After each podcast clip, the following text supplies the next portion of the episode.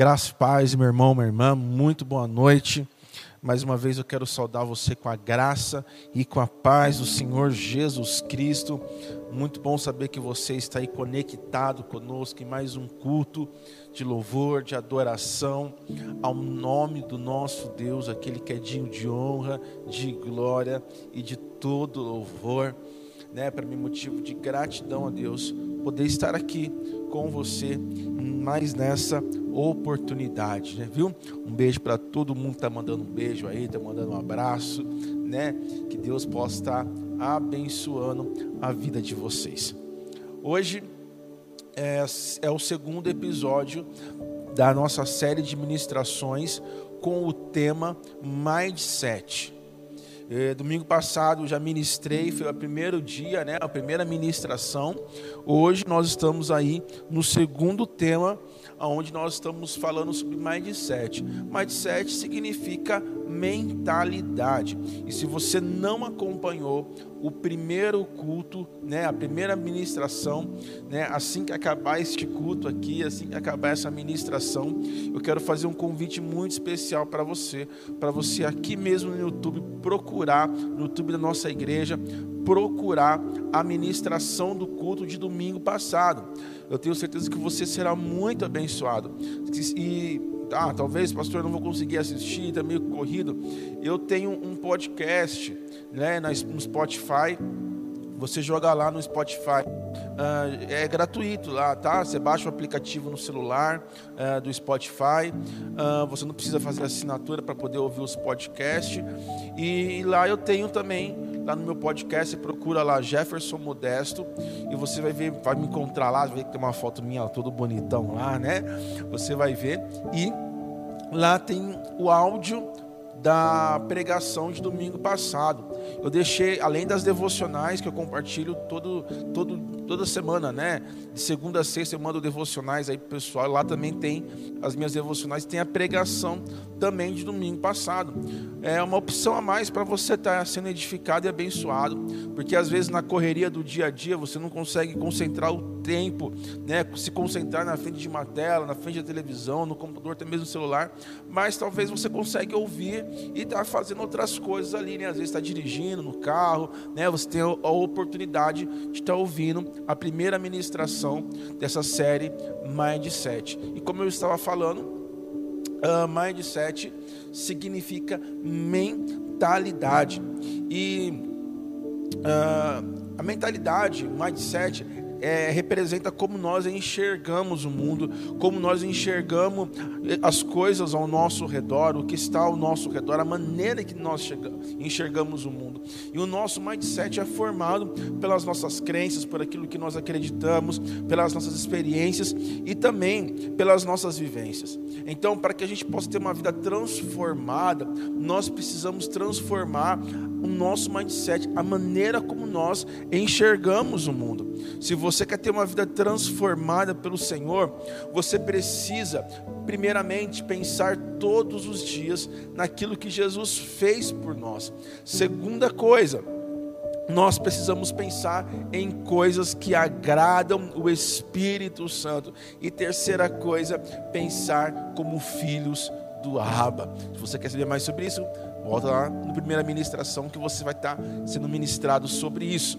E hoje, nesta noite, eu estarei, o tema de hoje é reset. Reset. Pastor, que, que história é essa de reset, pastor? Existem alguns equipamentos, eu vou te explicar. Existem alguns equipamentos que tem um botãozinho. Normalmente esse botãozinho ele fica oculto. Uh, ele não tem um acesso tão assim fácil. Principalmente alguns equipamentos eletrônicos que tem esse botãozinho reset. E esse botãozinho reset ele serve para quê? Né? Ele serve para restaurar aquele equipamento ao padrão original. Uh, por exemplo, um equipamento que você comprou deu algum problema, deu alguma falha, e uma das formas de você consertar ele é restaurando ao padrão original, como ele tinha saído de fábrica. Por exemplo, deixa eu pegar aqui no meu bolso, um celular. Uh, o celular ele tem um botãozinho, né? Tem uma, umas combinações que você faz aqui que ele libera o reset, né? Para você restaurar ele todinho como se ele tivesse vindo de fábrica. E normalmente isso acontece, como disse, quando dá algum probleminha nele, e a melhor forma de resolver isso, às vezes, é voltar para o padrão original.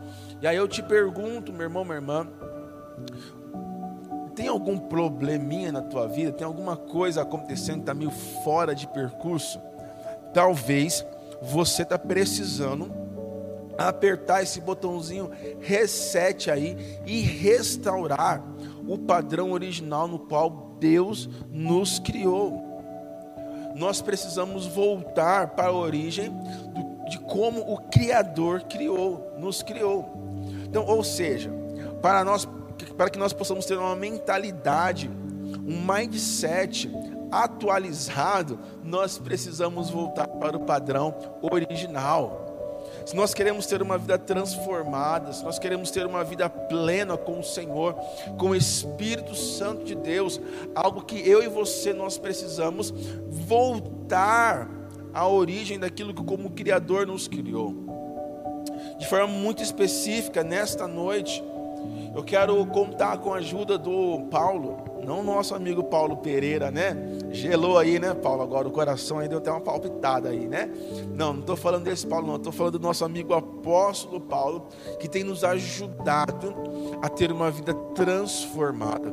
E quando eu vou estudando, cada vez mais que eu vou estudando a palavra de Deus, especificamente. Ah, as cartas de Paulo, talvez ele dos apóstolos foi aquele que mais entendeu ou um dos que mais entenderam acerca do propósito de Cristo aqui na terra. Cristo ele não veio apenas criar uma religião com dogmas e regras para que nós possamos seguir e obedecer. Não é muito mais do que isso. Jesus ele veio para nos dar uma nova vida Cristo veio para que nós possamos viver uma vida plena. Cristo veio para que nós possamos ter uma vida transformada. Jesus, ele não quer apenas que você seja filiado a uma igreja, que você sente no banco de uma igreja. Jesus, ele morreu na cruz do Calvário para que eu e você pudéssemos ter uma nova vida. Por isso, quando Jesus fala que nós precisamos nascer de novo, a proposta é começar algo novo mesmo nas nossas vidas. É isso que Deus tem para mim para você. Eu acredito que o apóstolo Paulo, praticamente em quase todas as suas cartas, ele toca nessa ênfase, ele toca nesse ponto de uma necessidade de ter uma transformação plena. E essa transformação começa pela renovação da nossa mente. Aqui dentro que começa. Às vezes nós achamos que é necessário alguma coisa exterior acontecer. A gente acha assim: ah, não, se eu estiver na igreja do fulano de tal né? Tem alguns pastores que são ousados, né? Eles falam assim: vem para cá que aqui é bom, aqui Deus está aqui, né? Tem uns pastores que são ousados assim, né? Eu creio que Deus está aqui na nossa igreja também, né? Eu creio muito nisso, mas meu irmão, minha irmã, o exterior não vai transformar você. Aqui pode eu posso trazer o melhor ministério de louvor para ministrar o louvor aqui, né, eu vou trazer aqui o ministério trazendo a arca, Davi Sasser, né, estou falando isso que eu gosto, né? Trago o Fernandinho para ministrar o louvor, ah, agora, agora vai pegar fogo, né? Talvez sim, talvez você até tenha uma grande experiência com Deus, mas entenda uma coisa, meu irmão, minha irmã, experiência por ela só não é capaz de transformar a sua vida. Um culto por ele só, meu irmão, minha irmã, você até pode chorar, você pode até é, sentir mesmo a presença de Deus, mas se você não decidir transformar a sua vida, transformar a sua mente, as transformações para a qual o Jesus Cristo morreu na cruz do Calvário, para que acontecesse isso dentro da sua vida, não vai acontecer, só vai acontecer se você renovar a sua mente, se você permitir que isso aconteça. E para nos ajudar né, nessa ministração, como eu disse, né, o apóstolo Paulo vai nos ajudar mais uma vez. Nós vamos estar lendo o livro de Efésios, capítulo 4. Abra aí na sua Bíblia, Efésios, capítulo 4. Nós vamos ler do versículo um, 17 ao versículo 24. Amém? Vou repetir Efésios capítulo 4, do versículo 17 ao versículo 24. Isso aí, você que já está ligado aí, compartilha, me escreve aí nos comentários, né, uh, o versículo aí para ajudar a galera aí acompanhando aí, tá? E também uh, eu, eu, estarei lendo uh, na versão NVT, vers é, nova versão transformadora, né? Essa Bíblia aqui bonita, tal, né? Toda estilosa, né? Eu sei que alguns irmãos da igreja têm essa Bíblia porque o pastor, né, abençoou, né? Uma Bíblia que tem uma versão que traz uh, mais para a nossa realidade brasileira, dentro do nosso, nosso contexto, sem perder um pouquinho, sem perder a essência da palavra de Deus. Eu gosto muito dessa versão e hoje eu estarei lendo nessa versão. Uh, Efésios capítulo 4, do versículo 17 ao versículo 24, diz assim. Assim eu lhe digo, com a autoridade do Senhor, não vivam mais como os gentios levado por pensamentos vazios e inúteis. A mente deles está mergulhada na escuridão. Andam sem rumo, alienado da vida de Deus que Deus dá, pois são ignorantes e endureceram o coração para ele. Tornaram-se insensíveis, vivem em função dos prazeres sensuais e praticam avidamente toda espécie de impureza. Mas não foi isso que vocês aprenderam de Cristo. Uma vez que ouviram falar de Jesus e foram ensinados sobre a verdade que vem dele, livrem-se eh, de sua antiga natureza e do seu velho modo de viver, corrompido pelos desejos impuros e pelo engano. Deixem que o Espírito renove seus pensamentos e atitude e revista-se de sua nova natureza, criada para ser verdadeiramente justa e santa como Deus. Aleluia. Vamos orar mais uma vez? Feche seus olhos aí na sua casa, põe a mão no teu coração agora assim, ó, e vamos orar comigo aqui, ó. Senhor, que o meu coração, que os nossos corações sejam terra férteis para o semear da tua palavra. Que a minha mente esteja aberta para a revelação daquilo que o Senhor tem para a minha vida, para a vida de cada um de nós. Não permita que nada e nem ninguém venha roubar a tua palavra, em nome de Jesus. Amém. Aleluia. Louvado seja o nome do Senhor.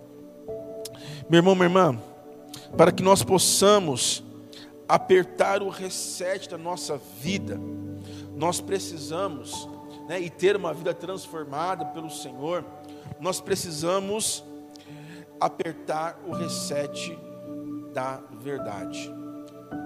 Como assim, pastor?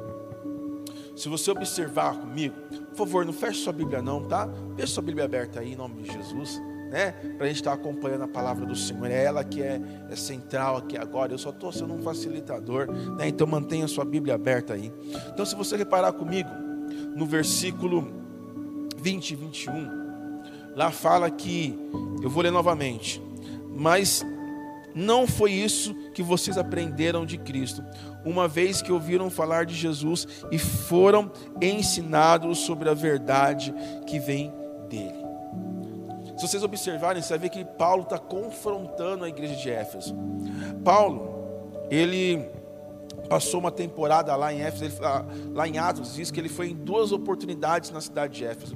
A primeira vez ele foi, ficou pouquíssimo tempo, né? E depois ele foi, ficou, né, aproximadamente três anos lá, né?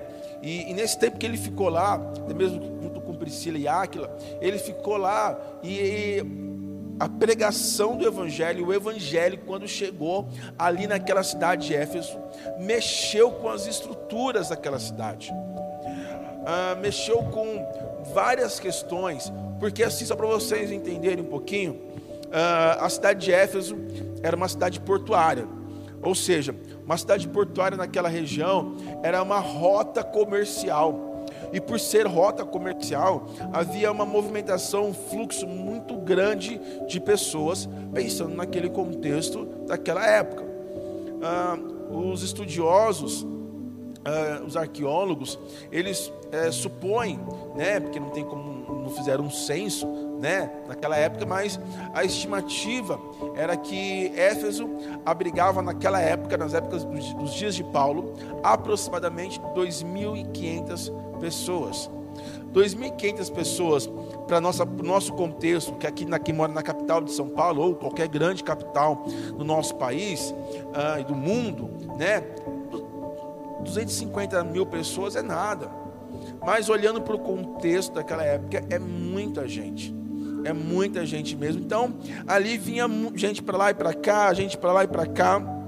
E ali em Éfeso também ah, tinha vários problemas.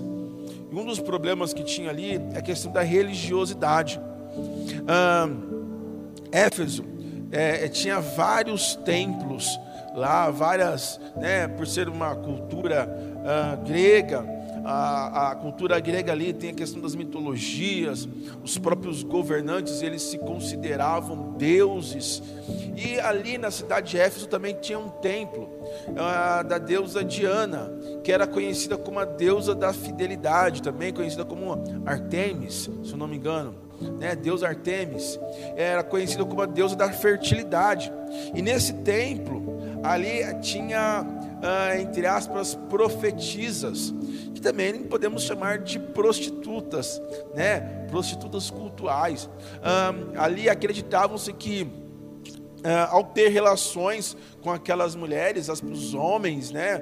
É, eu não sei dizer se mulheres também faziam isso, mas a gente tem relatos de homens iam lá e se sentiam mais prósperos, mais abençoados, porque se deitaram com as sacerdotisas, né? Uh, então, a cidade de Éfeso era conhecida pela promiscuidade, era conhecida por muitas coisas. E, uh, e como eu falei também, pela religiosidade. Uh, um, uma coisa muito comum que tinha naquela cidade é, é que eles faziam amuletos, faziam pequenas estátuas né? Ali no livro de Atos conta da experiência que Paulo teve quando, com um latroeiro, tanto que Paulo, quando ele precisou sair de Éfeso, ele foi meio quase expulso. Por quê? Porque o povo ouviu a pregação do evangelho e começou a mudar alguns hábitos. Ah, o povo de Éfeso, ao ouvir a pregação de Paulo, começou a mudar. E esse ponto, por exemplo, da religiosidade, ah, os homens ali começaram a ver assim: opa, peraí, se esse cara continuar pregando, esse povo todo se convertendo, a gente está se convertendo, esse povo não vai ser, não vai mais comprar os nossos amuletos. Então a gente vai ter um problema aqui econômico. O povo de Éfeso, meu irmão, minha irmã, era um povo muito complicado. E o texto bíblico mostra também mais um pouquinho de como era o povo de Éfeso. Ah, no versículo 17, o, o apóstolo Paulo fala assim: não viva como os gentios. Não viva como os gentios viviam. O apóstolo Paulo ele fala, mas como assim os gentios viviam? Aí o apóstolo Paulo ele começa a explicar como os gentios viviam. Aí você vai ver aí, acompanha comigo aí, a partir dos versículos 17 até o versículo 19. Lá fala que eles viviam com a mente mergulhada na escuridão, ou seja, tinham pensamentos muito obscuros, coisas que não agradavam a Deus. O texto fala também que eles andavam sem rumo, sem direção. Esse andar sem rumo não é que eles viviam perdidos, não, é que o andar deles era para algo maligno, algo que não provinha de Deus. O texto fala também que eles viviam alienados e ignorantes acerca de quem é Deus, sobre Deus, sobre as coisas de Deus. Eles não tinham interesse nenhum de conhecer a Deus, de se aprofundar em saber mais quem era Deus. Deus verdadeiro. Eles também, o texto fala que eles eram duros de coração e insensíveis. Eles eram duros de coração e insensíveis. E o texto vai continuando falando. Fala que eles viviam em função dos prazeres sensuais. Meu irmão, minha irmã, nós precisamos ser conduzidos pela razão, pelo pensamento, e não pelo prazer, não por aquilo que nos dá prazer era aquela sociedade. Parece que nós estamos falando da nossa sociedade nos dias de hoje. Essa é uma grande verdade. Mas desde os dias de Paulo, as pessoas se preocupavam mais em ter prazer em algo, em fazer algo para ter prazer, do que para glorificar a Deus. E aqui abre um parênteses, meu irmão, minha irmã, quando você serve a Deus, você serve pelo prazer que isso te dá, ou você serve porque Deus é digno da nossa adoração, do nosso serviço. Pense um pouquinho nisso em nome de Jesus. Outra coisa que o texto fala, que eles praticavam todo tipo de impureza. há relatos arqueológicos que o povo naquela época tinha até relações com animais. Se eles tinham relações com animais, tudo era liberado. Irmão com irmã, pai com mãe, ou pai com mãe é normal, né? É, quer dizer, pai com filho, filha com filho, uma coisa assim, tudo bagunçada. E aí, quando nós olhamos para o nosso contexto, o apóstolo Paulo viveu, escreveu essa carta há, há quase dois mil anos atrás, e parece que ele está olhando para a nossa sociedade nos nossos dias e pregando para nós. Parece que ele está pregando para a igreja, ou está pregando, é, para a igreja da sociedade do século 20, século 21, melhor dizendo, que nós já estamos. Olha que doideira, meu irmão, minha irmã. Parece que Paulo está falando das coisas que nós vivemos. E aí, qual é o grande problema disso? Tanto da sociedade na época dos dias de Paulo, da sociedade dos dias de hoje. Não há mais um padrão acerca da verdade. É, ou, né, hoje em dia as pessoas falam muito isso. Cada um tem a sua verdade. Você já ouviu isso? Já ouviu alguém falar sobre isso? Não. Cada um tem a sua verdade. E isso não é tão verdade assim. Nós temos sim um padrão moral, um padrão de conduta de verdade.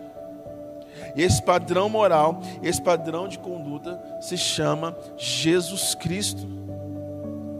Lá em João 14, no versículo 6 diz: Jesus ele disse: "Eu sou o caminho, a verdade e a vida". Jesus ele disse isso para mostrar para mim e para você que Ele é o padrão. Hoje em dia o mundo diz que existem várias verdades acerca de algo. Até quando você vai conversar, dialogar com as pessoas, cada um tem a sua própria verdade e lutam com unhas e dentes para isso. Eu me lembro que um tempo atrás, eu estava dando aula para uma classe de liderança e toda vez que eles, uh, eu, eu, fiz também esse exercício aqui na Vila Mazei também, que quem, alguns vão lembrar na escola dominical que eu falei sobre isso, que eu fiz esse exercício. E, e, chegou um momento que, como era uma classe de, para liderança e tal, então tinham, era uma turma muito questionadora. E então eles, mas pastor, mas pastor isso e aquilo. E aí eu falei assim, ó, todas as vezes que vocês citarem um versículo bíblico, eu quero que vocês me deem o endereço. Se vocês vão citar um versículo bíblico, apenas porque acha que na Bíblia está assim, já não dá. Até mesmo se for um versículo, você não sabe que versículo que é, vai pesquisar, olha na Bíblia, aí você vai falar, ó, segundo fulano de tal. Tá? Por que, eu estou dizendo isso, meu irmão, minha irmã? Porque lá em 2 Timóteo, no capítulo 3, versículo 16, diz: Toda a escritura é inspirada por Deus, útil para nos ensinar o que é verdadeiro e para nos fazer perceber o que não está em ordem na nossa vida. Ela nos corrige quando erramos e nos ensina a fazer o que é certo. Por que, que eu fiz esse exercício? E eu faço esse exercício mesmo para você, meu irmão, minha irmã. Nós temos a palavra de Deus, sim, como verdade absoluta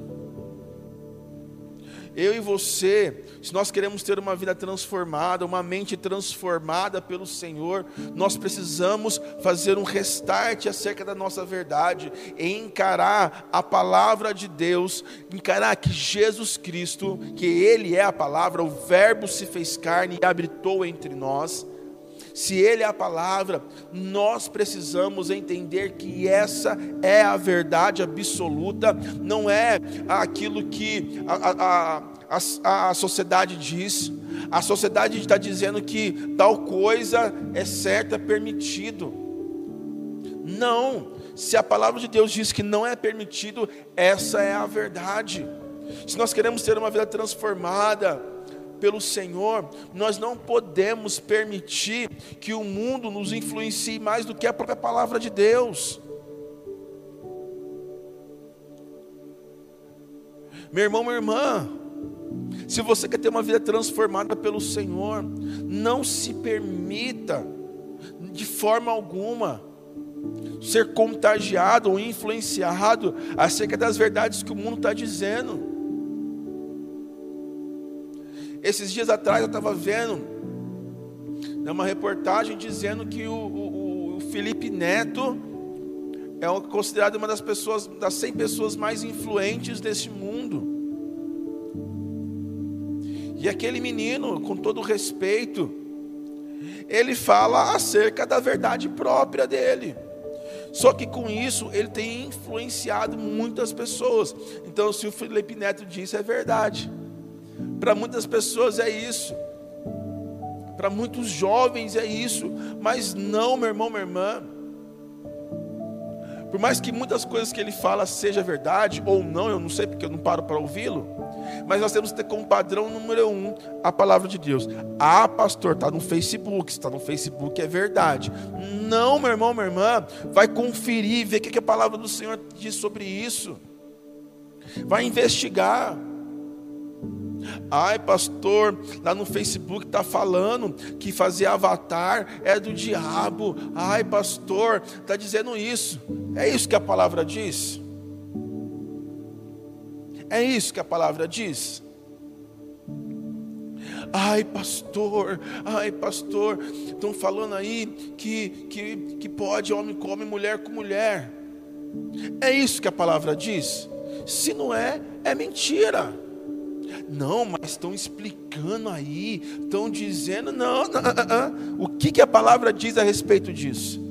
Essa tem que ser a nossa verdade. Por isso, meu irmão, minha irmã, estão tentando de todas as formas mudar os conceitos de verdade para que eu e você sejamos facilmente enganados, influenciados. Mas nós precisamos, em nome de Jesus, apertar o botão de reset acerca da verdade e restaurar para o padrão no qual o Criador estabeleceu. E o Criador estabeleceu como verdade o próprio Filho, que é a palavra encarnada aqui na terra. Outro botão de reset que nós precisamos apertar, meu irmão, minha irmã, é o reset das escolhas. Por quê? Uma vez eu e você sabemos o que é verdade, nós precisamos apertar o reset das escolhas e tomar no controle das escolhas, escolher aquilo que é verdade aquilo que é bom, o caminho certo. Uma vez que eu escolhi o caminho certo, ou uma vez que eu já sei qual é o caminho certo, qual é a verdade, eu preciso escolher caminhar nesse caminho. Caminhar nesse caminho, né? Eu preciso.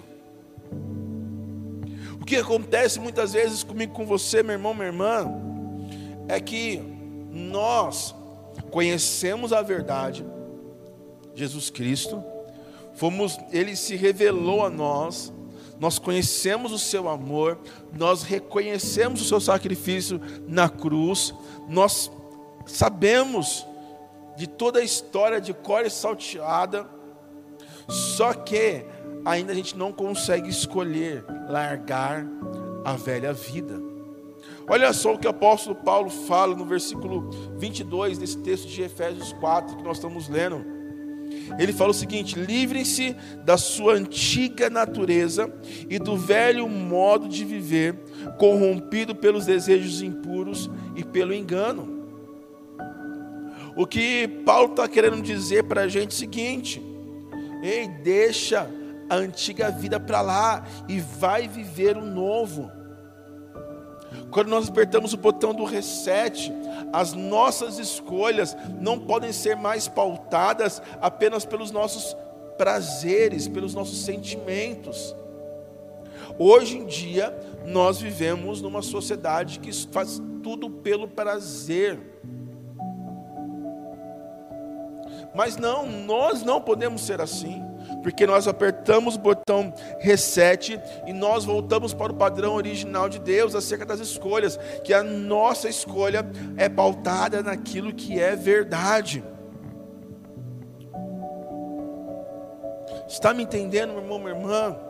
O que o apóstolo Paulo está querendo nos dizer aqui, meu irmão, minha irmã, que não faz sentido nenhum, nenhum nascer de novo e continuar com a velha vida. Por isso, meu irmão, minha irmã, entenda uma coisa: quando nós aceitamos Jesus, o melhor exemplo, a melhor referência que Jesus nos dá é exatamente essa de nascer de novo nós começamos do zero, uma nova vida. O apóstolo Paulo disse isso lá em 2 Coríntios, capítulo 5, versículo 17: Se alguém está em Cristo, nova criatura é. As coisas antigas se passaram e eis que tudo se fez novo. Quando nós aceitamos Jesus, sabe o que isso significa? Que nós estamos começando a partir do zero a partir do ponto zero. Tudo o que nós fizemos, tudo a nossa vida lá atrás, antes de aceitarmos Jesus, ficou lá para trás, é passado, já era, morreu. Morreu. E a partir do momento que nós aceitamos Jesus, nós vivemos uma nova vida. Jesus ele morreu na cruz do Calvário exatamente para que nós pudéssemos ter uma nova vida. Entenda isso, meu irmão, minha irmã, põe isso no teu coração, põe isso na tua cabeça, em nome de Jesus. Deus ele não quer que você continue vivendo a velha vida. Por isso o apóstolo Paulo falou: livre-se disso, sai fora dessa. Porque nós vivemos numa sociedade que o tempo todo nós somos tentados a voltar para a velha natureza. E o que, que é essa velha natureza? É quando nós satisfazemos apenas os desejos da carne. A velha natureza faz com que a gente queira viver apenas pelo prazer, pela imoralidade, mas Jesus ele falou o seguinte: olha, a partir de agora que você nasceu de novo, viva uma nova vida. E é essa nova vida que Deus tá, tá, tem preparado para mim e para você, que nos aguarda. Mas para que isso aconteça, meu irmão, minha irmã, nós precisamos transformar a nossa mente. Nós precisamos entender que nós não somos mais uma velha criatura. Eu sei que tem gente que tem um glória a Deus forte agora aí. Tenho certeza disso. E é isso que estou querendo dizer para você mesmo, irmão, minha irmã. Você é uma nova criatura, mas você só é uma nova criatura se você nasceu de novo. Se você nasceu de novo, se você aceitou Jesus, se você entregou a sua vida para Jesus, então escolha viver dessa forma. Tem certas coisas que não nos cabe mais. São coisas que pertencem ao velho homem. Há certo linguajar que não nos pertence mais. Há certas posturas que nós temos que não pertencem, pertencem ao velho homem. Há certas rodas de conversa que a gente não pode fazer parte, rodas de conversa, grupos no WhatsApp, que a gente não pode fazer parte disso. Tem certas coisas, meu irmão, minha irmã, que a gente precisa escolher. Ou eu agrado a Deus, vivendo essa nova vida, da qual Ele pagou um alto preço para que nós pudéssemos viver, ou eu vou viver a minha velha vida. Não dá para ficar em cima do muro. Ou eu nasci de novo e morri para o mundo, ou eu continuo no mundo e ainda não nasci de novo. E aí, por isso que o botão do reset, ele é importantíssimo. Porque quando a gente aperta esse botão do reset das escolhas, a gente está dizendo o seguinte: eu escolho Deus. Thales fez uma música assim, né, um tempo atrás, né? Porque Thales umas músicas legais, né? Aí ele fala: Mas eu escolho Deus, eu escolho ser amigo de Deus, eu escolho Cristo todo dia. Já morri para minha vida, agora eu vivo a vida de Deus. Essa música é linda, né? E é isso. Se nós somos novas criaturas em Cristo, nós precisamos fazer escolhas com a mente de Cristo. Quero concluir, porque talvez assim, você está falando assim, pastor, eu estou entendendo, já entendi isso, está falando aí e tal, está repetindo e tal, mas o senhor precisa entender uma coisa, que não é tão simples assim. Eu sei que você pensou isso.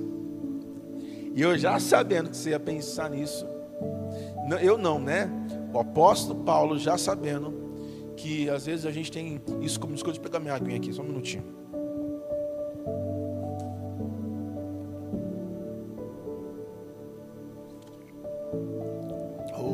Deus, obrigado.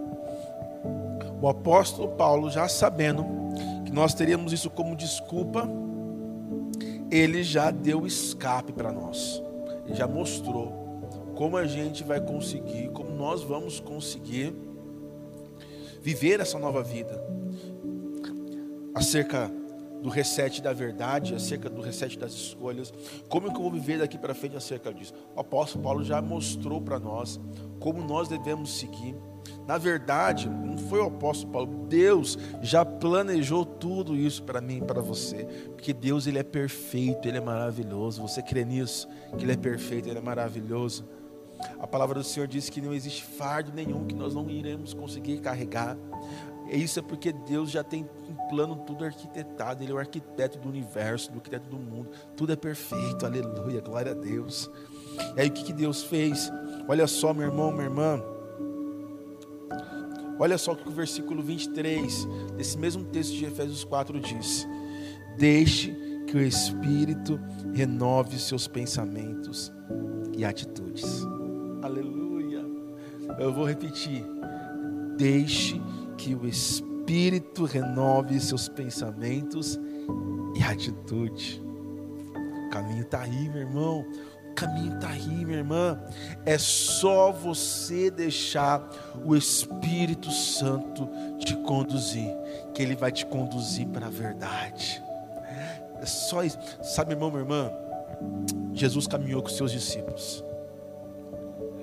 E aí chegou um determinado momento, ele ensinando, discipulando, e ele sabendo que ele iria para o Pai.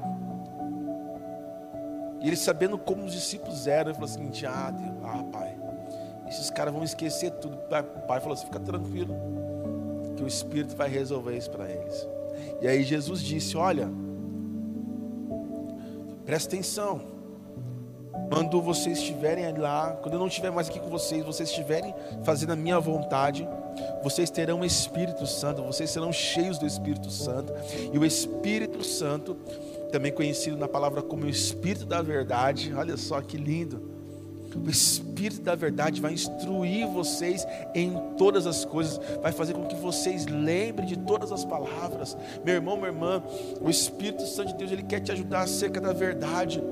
O Espírito Santo de Deus, ele quer te ajudar acerca do entendimento daquilo que é a palavra. Tem muitas pessoas assim, ah, pastor, eu leio a Bíblia e não entendo nada. Você não entende nada porque você, está, porque você não está cheio do Espírito Santo. Porque se você está cheio do Espírito Santo, você entende a palavra sim porque o Espírito Santo ele revela isso para você. Então, meu irmão, minha irmã, permita que o Espírito Santo te, te conduza. Deseje isso, deseje ser cheio do Espírito Santo. Deseje que o Espírito Santo transforme a sua vida. Deseje que o Espírito Santo venha mesmo mudar tudo dentro de você. Por quê? porque Ele vai renovar os seus pensamentos e a sua atitude. Ou seja, Ele vai renovar os seus pensamentos acerca da verdade e vai, Ele vai renovar, resetar as suas atitudes através das suas escolhas. Aleluia.